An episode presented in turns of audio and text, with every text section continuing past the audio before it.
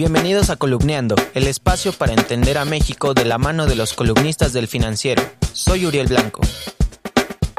2020 es un año de elecciones para Estados Unidos y también de una posible reelección de Donald Trump. ¿Cómo ven este camino los estadounidenses y también cómo lo ven los mexicanos? Para hablarnos de esto nos acompaña Alejandro Moreno.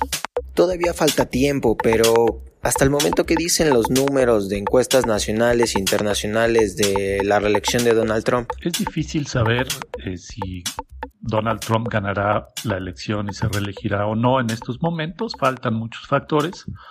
Pero al hacer encuestas, tanto en Estados Unidos como en otros países, pues estamos midiendo cosas diferentes. Las encuestas internacionales lo que nos van a reflejar es qué tanto la gente cree que sí pueda ganar o cuál es el grado de simpatía o animadversión hacia el presidente norteamericano, así como hacia otros posibles candidatos.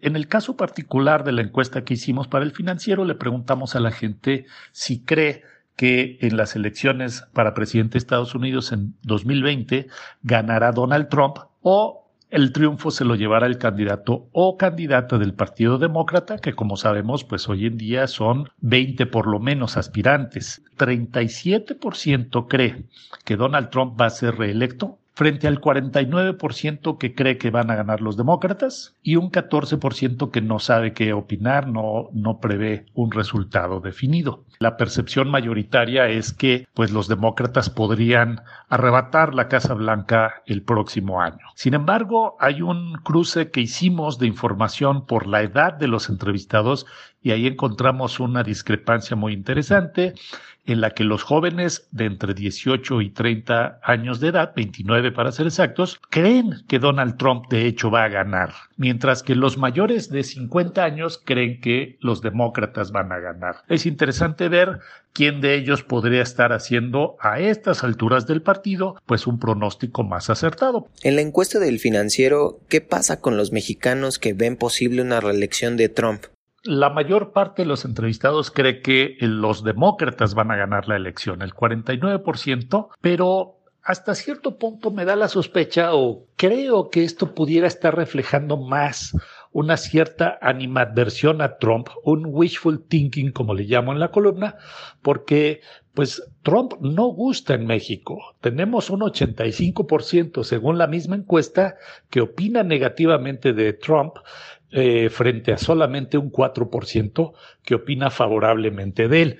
En términos proporcionales, en razón, pues estamos hablando que por cada mexicano que opina bien de Trump, hay 20, otros 20 mexicanos, 21 mexicanos que opinan mal de él. Es decir, la razón es de 20 a 1 en números negativos. Entonces, pues en buena medida podríamos pensar que la mayoría de la gente no quisiera ver la reelección.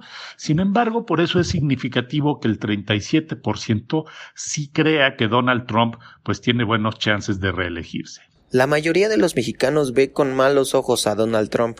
Pero ¿qué tal su aprobación en Estados Unidos? Esto podría ser un factor decisivo para su reelección. Como decíamos, efectivamente la mayoría de los mexicanos ve mal a Donald Trump, pero sus números en su propio país no son tan malos. Ahí la razón de opiniones negativas y positivas es casi de uno a uno son un poco más negativas. La desaprobación ha sido ligeramente más alta a lo largo de este tiempo, pero Donald Trump ha mantenido niveles de popularidad mayores al 40%, que son bastante respetables para enfrentar la reelección.